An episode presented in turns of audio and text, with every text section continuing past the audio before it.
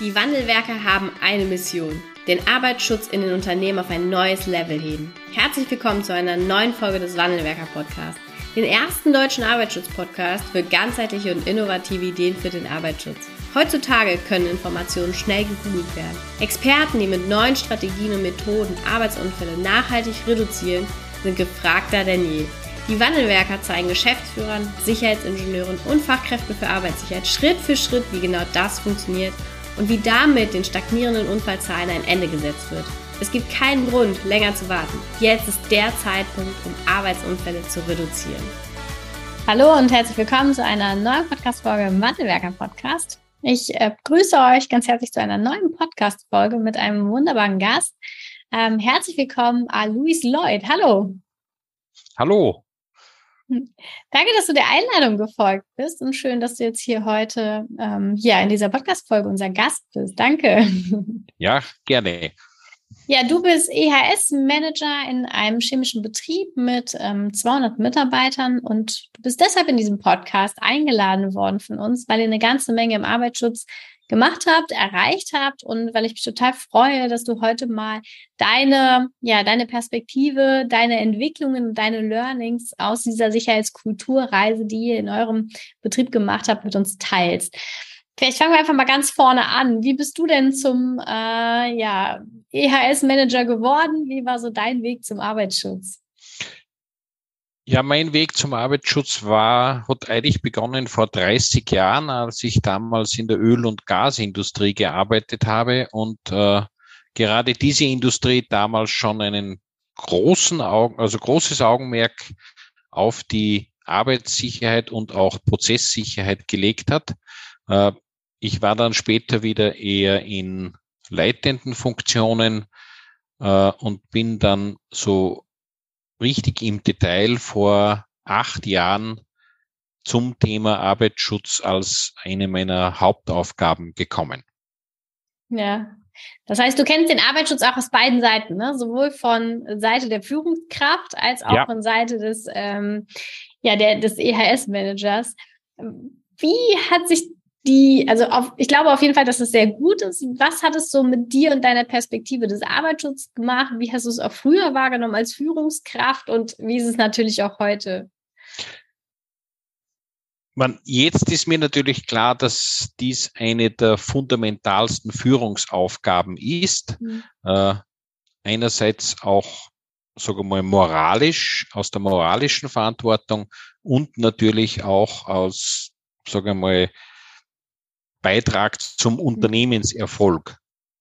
Die Dinge lassen sich nicht trennen, die Dinge sind miteinander verbunden und darum ist es ja so wichtig, dieses Thema, sagen wir mal, mit der notwendigen Aufmerksamkeit und Konzentration auch wirklich zu behandeln und dann, sagen wir mal, der notwendigen Ernsthaftigkeit. Es ist nicht das, das Nicht-Passieren von Unfällen, sondern es hat auch sehr viel mit einer mit einem gegenseitigen, mit einer gegenseitigen Wertschätzung, mit dem Umgang untereinander zu tun.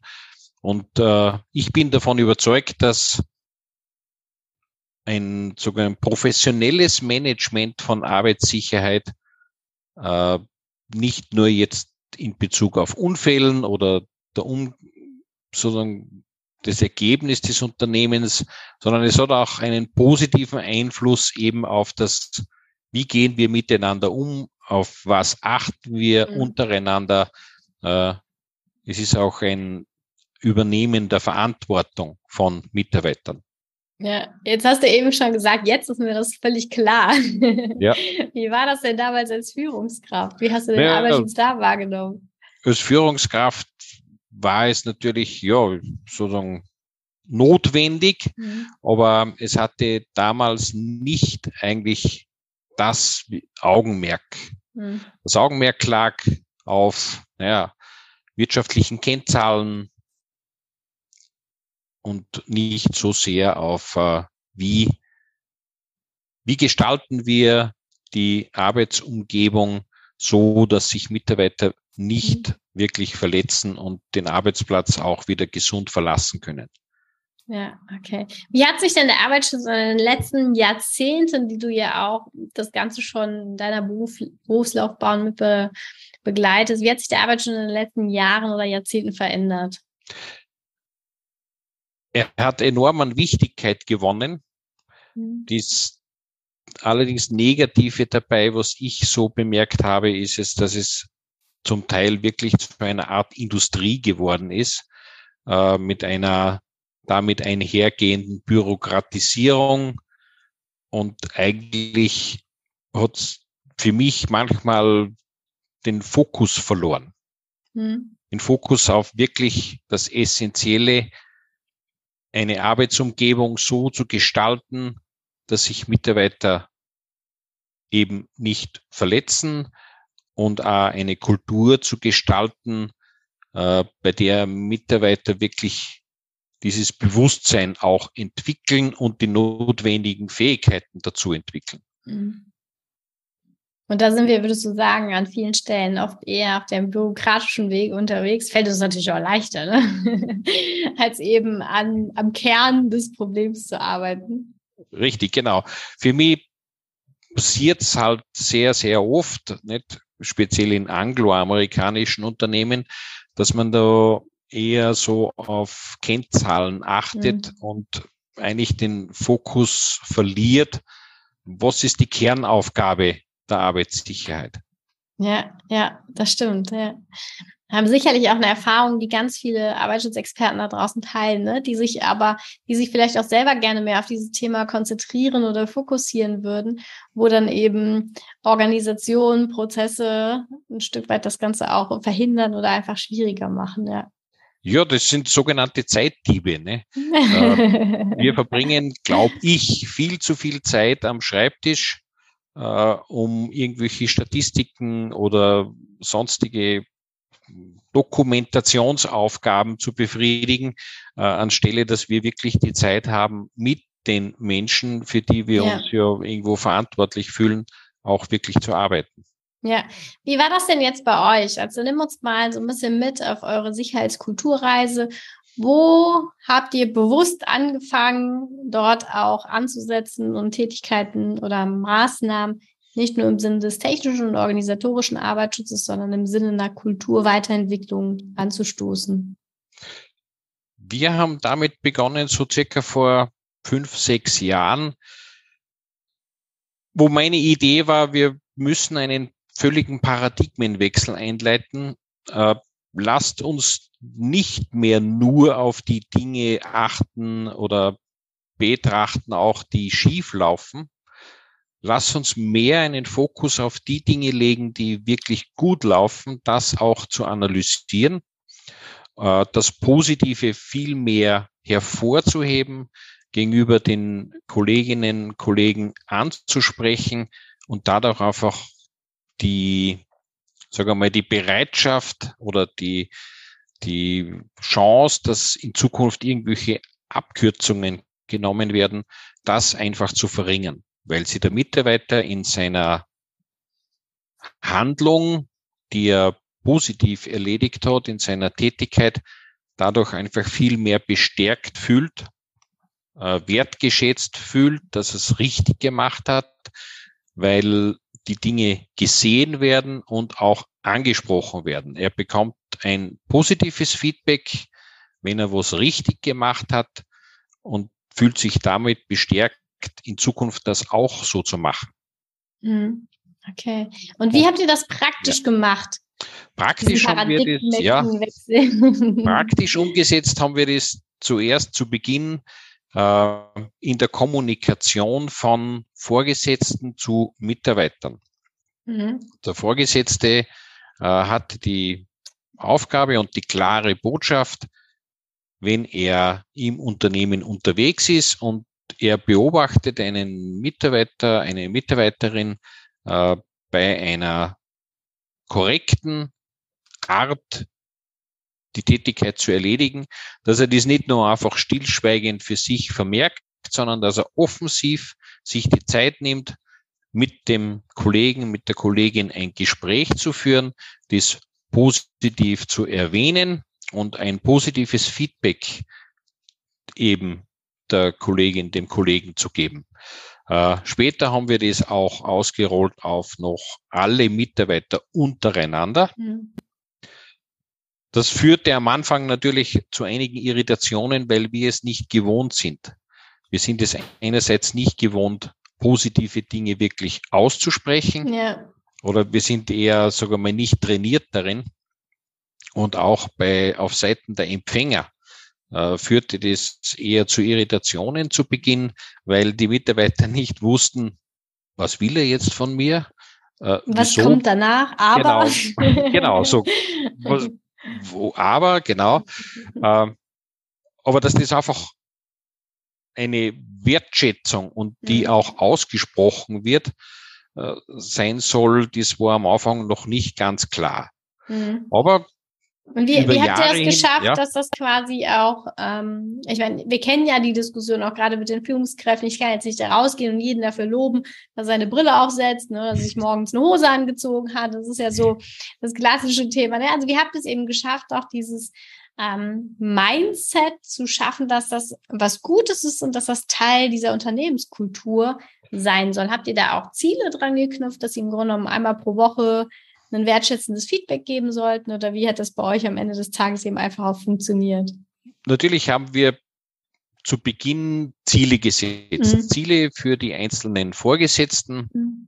Wir haben natürlich auch, sage ich mal, das ja, reportet äh, und beobachtet, nicht wo mhm. geht die Reise hin. Äh, wie wir später dann das ausgerollt haben auf alle Mitarbeiter, war es ganz wichtig, das einfach offen zu kommunizieren. Offen auch, liebe Kollegen, liebe Kolleginnen, das haben wir vor, mhm. das wollen wir damit erreichen. Bitte habt keine Scheu, auch wenn euch das vielleicht beim ersten Mal noch nicht so gelingt, dass vielleicht das etwas holprig ist, holprig rüberkommt. Äh, es tut nicht weh. Probiert es einfach. Ja. Und im Laufe der Zeit werdet ihr merken, äh, das wird Routine und das bewirkt tatsächlich etwas. Mhm. Im Unterbewusstsein, es ist natürlich, es, ich kann es nicht beweisen, aber wir sind jetzt seit über drei Jahren eben ohne meldepflichtigen Unfall. Mhm. Und ich wage zu behaupten, dass, sagen wir mal, dieser Kulturwandel einen erheblichen Beitrag dazu geleistet hat. Ja, ja. Ähm, wie ist das bei euch? Also wie ähm, seid ihr eben auch über diesen, diesen Hügel, der erstmal, oh, das wollen wir nicht, das brauchen wir nicht, können wir nicht alles so lassen, wie es ist. Wie seid ihr über diesen Hügel drüber gekommen, sodass es irgendwann auch einfach dann eine Gewohnheit ist, ne? dass es jetzt eben Teil eurer Kultur ist, wo, wo das einfach getan wird, wo wir wertschätzend miteinander umgehen und wertschätzendes Feedback geben. Wie habt ihr das gemeistert? Ja, wir haben auch sogar mal kleine, einen kleinen Anreiz geschaffen. Mhm. Wir haben natürlich, sagen wir mal, zwei Kaffeeautomaten im mhm. Unternehmen mhm. verteilt, im Sozialbereich. Äh, und wir haben am Anfang wir haben intern natürlich einige Diskussionen geführt, wie weit darf eine, ein so Anreiz auch finanziell gehen. Wir haben dann gesagt, okay, wir beschränken es auf alle Teilnehmer, die ein, sagen wir mal, eine Sicherheitsinteraktion äh, im letzten Monat gemacht haben. Mhm. Äh, unter denen wird ein Kaffeeschlüssel verlost. Mit 20. Schlüssel. Ich ja, dachte, ja, ja, das sind so Schlüssel, bei denen sozusagen der, ein, der mit einem Wert versehen mhm. ist. Äh, und wir haben dann gesagt, okay, wir versehen diesen Schlüssel mit einem Guthaben von 20 Euro. Mhm. Und ist ein kleiner Anreiz, ein quasi ein Dankeschön mhm. des Unternehmens an die Mitwirkenden, dass sie da mitmachen und ihren positiv und sich einerseits die Zeit nehmen und auch diesen positiven Beitrag leisten. Mhm. Was hat sich für euch noch verändert? Also ja. äh, woran spürst du jetzt, dass das Ne, also nicht nur an den Unfallzahlen, ne, hatten wir eben auch schon kurz drüber gesprochen. Also woran spürst du noch, dass da eine Veränderung passiert ist? Die Veränderung ist für mich so, so unterschwellig bemerkbar im, sagen mal, im Umgang miteinander. Mhm. Einerseits und dass das Thema Arbeitssicherheit dadurch immens an Präsenz gewonnen hat. Mhm. Äh, es ist eben nicht nur, es sind nicht nur diverse Aushänge oder Trainings oder Unterweisungen, wie auch immer, sondern das Thema ist allgemein in allen Abteilungen sehr, sehr präsent dadurch. Mhm. Und hat dadurch, finde ich, an ja, Wichtigkeit massiv dazu gewonnen. Mhm. Okay. Ähm, merkt ihr das ähm, auch in anderen Unternehmensbereichen? Also wenn wir jetzt, sind ja jetzt im Bereich des Arbeitsschutzes unterwegs, also habt ihr dadurch auch noch andere Effekte bemerkt bei euch im Unternehmen? Ich kann es nicht beweisen, aber ich vermute doch, dass es auch natürlich auf, sagen wir mal, die Qualität der von uns mhm. hergestellten Produkte einen positiven. Einfluss hat. Ja, okay. Wenn jetzt ähm, hier hören ja ganz viele Arbeitsschutzexperten auch zu. Das ist ja ein Großteil derer, die den Podcast hier hören. Und viele sind an diesem Schritt zu sagen, ich möchte eine ähnliche Reise nehmen und eben auch diesen Paradigmenwechsel. Wir wollen nicht darauf schauen, was eben immer nicht funktioniert, sondern wir wollen darauf schauen, was an vielen Stellen auch einfach schon gut läuft durch die Mitarbeiter und Führungskräfte, dass sie diesen Weg gehen wollen. Was wären so deine drei, vier Tipps, wo du sagst, achtet einfach darauf, dann wird es auch ein Erfolg und funktionieren? Was wäre das aus deiner Erfahrung? Du bist es jetzt einmal schon durchlaufen und hast da, glaube ich, ein paar gute Tipps auf Lager für die Führungskräfte und Fachkräfte für Arbeitssicherheit, die noch genau an dieser Schwelle stehen? Wir haben ja auch gleichzeitig eingeführt die BBS, also das BBS-System, äh, BBS-Systematik. Und wir haben da extrem drauf geachtet, auf welche Wörter benutzen wir. Wir haben mhm. es völlig vermieden, von einer BBS-Beobachtung zu sprechen, sondern haben von Beginn an wirklich von der Begleitung gesprochen. Äh, Kollegen, Kolleginnen begleiten sich untereinander, lassen einander von ihren Erfahrungsschatz teilhaben, äh, mhm. unterstützen den Kollegen, die Kollegin in ihrer Arbeit. Fehler, die man selbst schon gemacht hat, dem irgendwo auch anzusprechen und dem Kollegen, das hat auch, das hat auch wesentlich mehr Bedeutung, wenn das mhm. untereinander passiert, als immer von quasi uns als Schreibtisch steht dann äh, im Bereich der Produktion. Das heißt, die, die Wörter, die verwendet werden, mhm. unheimlich darauf achten, dass die positiv besetzt sind und nicht als irgendwo Inspektor oder Beobachtung mhm. Wahrgenommen werden. Nicht? Mhm. Dann ist es natürlich auch sehr wichtig, man in der Arbeitspsychologie weiß man ja, da habe ich einmal mit einem äh, Mitarbeiter der österreichischen Unfallversicherungsanstalt diskutiert, der mir gesagt hat, naja, du kannst davon ausgehen, 10 bis 15 Prozent deiner Mitarbeiter sind ohnehin sehr, sehr begeisterungsfähig und gehen jeden Weg mit. Dann hat man so diese 70, 75 Prozent Masse dazwischen. Mhm. Äh, die muss ich überzeugen. Das ist aber machbar. Und dann habe ich halt die 10 bis 15 Prozent Verweigerer. Äh, was dadurch passiert ist, sagen wir mal, wenn man in diesem Paradigmenwechsel, wenn man den beginnt, der positive Effekt ist, man nimmt den 10 bis 15 Prozent Verweigerern, die allerdings unter den Kollegen gerne als die, die wilden Hunde wahrgenommen werden. Man nimmt denen die Bühne. Hm. Und die finden dadurch keine Ansprache mehr hm. oder weniger Ansprache, äh, weil sie nicht mehr so als cool gelten. Ja. Das ist auch ein positiver Effekt und ansonsten kann ich einfach nur den Rat geben, probiert es einfach. Weil einfach ausprobieren. Ne? Einfach ausprobieren, einfach beginnen damit äh, und sich nicht mhm. allzu viele Gedanken machen, was könnte denn alles scheitern, mhm. was könnte denn alles dagegen sprechen. Äh, es ist grundsätzlich eine sehr positive Initiative. Mhm. Äh, es tut niemandem weh, es kann nur gut gehen. Einfach mhm. probieren, starten, Überzeugungsarbeit leisten, viel wirklich menschliche Interaktion mhm. ja. mit den Kollegen, Kolleginnen ist sehr, sehr wichtig, äh, damit auch dann, ja, wirklich so, sagen wir, diese, sagen wir mal, 90 Prozent äh, der Mitarbeiter das auch wirklich mittragen. Der ja. Rest kann dann irgendwann nicht mehr aus. Ja, und äh, das ist schön, dass du das gesagt hast. Also der, der Lernkurve auch eine Chance zu geben. Es wird ja. am Anfang nicht perfekt. Also wenn man es das erste Mal macht, wird es so oder so, wird es Herausforderungen geben, die es zu lösen gilt. Man wird Dinge nachher anders machen wollen, als man sie gestartet hat. Und das gehört halt einfach dazu. Ja, wir haben auch mit sogar mal unserer BBS-Initiative am Anfang viel zu bürokratisch gestartet. Mhm. Viel zu viele Punkte, die da beachtet werden sollten, die sozusagen diskutiert werden sollten. Mhm. Wir haben dann feststellen müssen, und das ist ja auch kein so großes Drama, ja, dann justiert man das auf eine, sogar mal auf ein ordentliches Maß, mhm. haltet die Dinge einfach, und auch, sagen wir mal, man muss auch den Mut zur Lücke haben.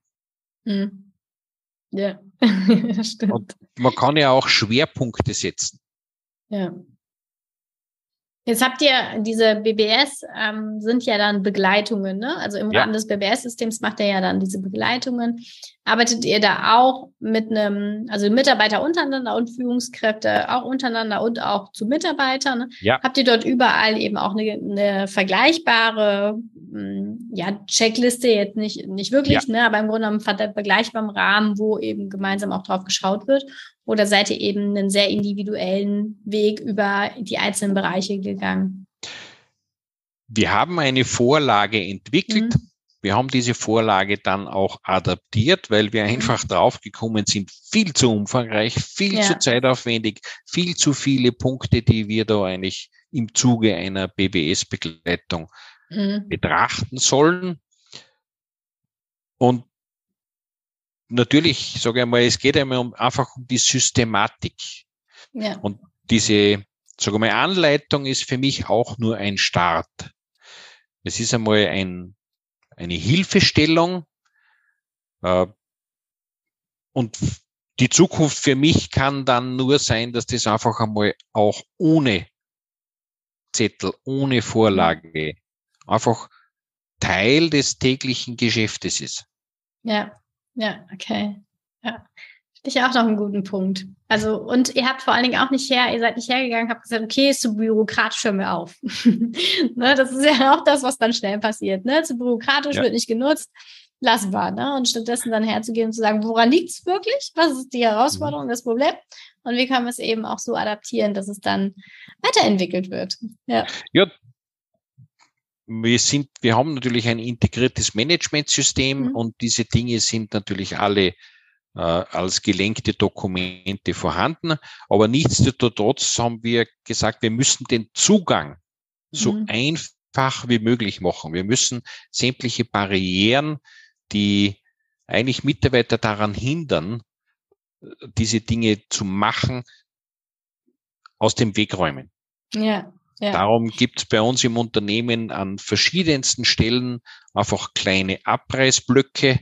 Mhm. Da kann er sich die Anleitung zum Beispiel für eine BBS-Begleitung einfach nehmen. Mhm. Als Leitfaden, was soll ich achten, über was soll ich jetzt reden, was soll ich ansprechen. Mhm. Wenn Sie was anderes im Zuge der sagen wir mal, des Feedbacks ergibt, dann ist es ja auch gut. Das ist ja deswegen ja. kein Fehler. Ja, das stimmt. Was wünschst du dir denn für die Zukunft, für eure Weiterentwicklung? Was steht noch an bei euch? Äh, ich wünsche mir eine Entbürokratisierung äh, mhm. dieses Themas. Äh, ich wünsche mir, dass der, sogar mal der Fetisch dieses, der Zahlen Lost Time Rate und Total Incident Rate dass die nicht mehr so eine Wichtigkeit haben in mhm. Zukunft, sondern dass wir uns als sagen wir mal, die im Thema Arbeitssicherheit tätig sind, wirklich auf unseren, auf den Kern unserer mhm. Aufgabe konzentrieren können und dass wir auch mehr Zeit wirklich für die Interaktion mit Menschen haben. Mhm. Ja. Habt ihr noch konkrete Programme oder eben auch Strategieschritte, die ihr jetzt noch weiter einführen wollt? Oder geht es bei euch im Grunde genommen jetzt damit? Es funktioniert ja, ne? Seid ihr jetzt auch bestätigt worden über nicht nur ein halbes Jahr, sondern auch über die letzten drei Jahre. Ähm, ja, was, was planst du da noch oder was plant ihr? Was, was mir ein großes Herzensanliegen wirklich noch ist, ist unsere Mitarbeiter zum Thema Resilienz noch mhm. fitter zu machen fitter zu machen auf Situationen, die anders sind als gewohnt, damit sie dann die richtigen Entscheidungen treffen. Mhm. Und damit auch, sagen wir mal, wenn sie denn schon scheitern, dass sie zumindest verletzungsfrei scheitern. Mhm. Okay, ja, danke schön. Also ich finde, es zeigt äh, so, so sehr, dass es sich lohnt, auch diesen Paradigmenwechsel anzustoßen. Ne? Ja. Und danke vor allem auch, dass du so ein bisschen Gefühl dafür gegeben hast, mitgebracht hast, dass es jetzt nicht immer von vornherein auch funktioniert. Ne? Ihr seid 200 Mitarbeiter und es geht sowohl für 200 Mitarbeiter als für 2000 Mitarbeiter. Ähm, und die Lernkurve dann auch zu nutzen, um aber trotzdem weiter dran zu bleiben und die Sicherheitskultur zu gestalten. Vielen, vielen Dank. Danke, dass du unser Gast warst und danke, dass du als HSE-Manager ähm, ja für deine Mitarbeiter in eurem Unternehmen so eine, so eine tolle Entwicklung angetrieben hast und umgesetzt hast. Ja, danke, Deo, danke für die Einladung und danke für die Gelegenheit, dass ich, sage mal, meine Sicht der Dinge darlegen konnte Debatte nicht und ja, ich hoffe, dass viele, sogar mal meine Anregungen aufgreifen und auch, sagen mal, im Unternehmen die Bereitschaft existiert, das auch wirklich probieren zu können. Ja. Ja, danke. Das wünsche ich allen meinen Kollegen. Äh, ja, und dass wir dann einfach dadurch in Zukunft wirklich wieder einen Schritt vorwärts machen. Ja. Danke. Vielen Dank, dass du heute wieder dabei warst. Wenn dir gefallen hat, was du heute gehört hast, dann war das nur die Kostprobe. Willst du wissen, ob du für eine Zusammenarbeit geeignet bist? Dann gehe jetzt auf www.wandelwerker.com-termin und buche dir einen Termin. In diesem 45-minütigen Beratungsgespräch wird eine Strategie für dich erstellt. Du erfährst, in welchen Schritten du an der Einstellung der Menschen im Unternehmen arbeitest, sichere Gewohnheiten schaffst und somit die Arbeitsunfälle nachhaltig reduzierst. Vergiss eine Sache bitte nicht. Wenn seit Jahren die Unfallzahlen bei dir stagnieren, dann verbessert sich der Zustand nicht von alleine. Du brauchst einen Berater, der dir zeigt, welche Schritte du befolgen sollst und welche lieber nicht. Wir haben Geschäftsführern, Sicherheitsingenieuren und Fachkräften für Arbeitssicherheit in Deutschland, Österreich und der Schweiz dabei geholfen, die Sicherheitskultur in deren Unternehmen und bei deren Kunden zu verbessern.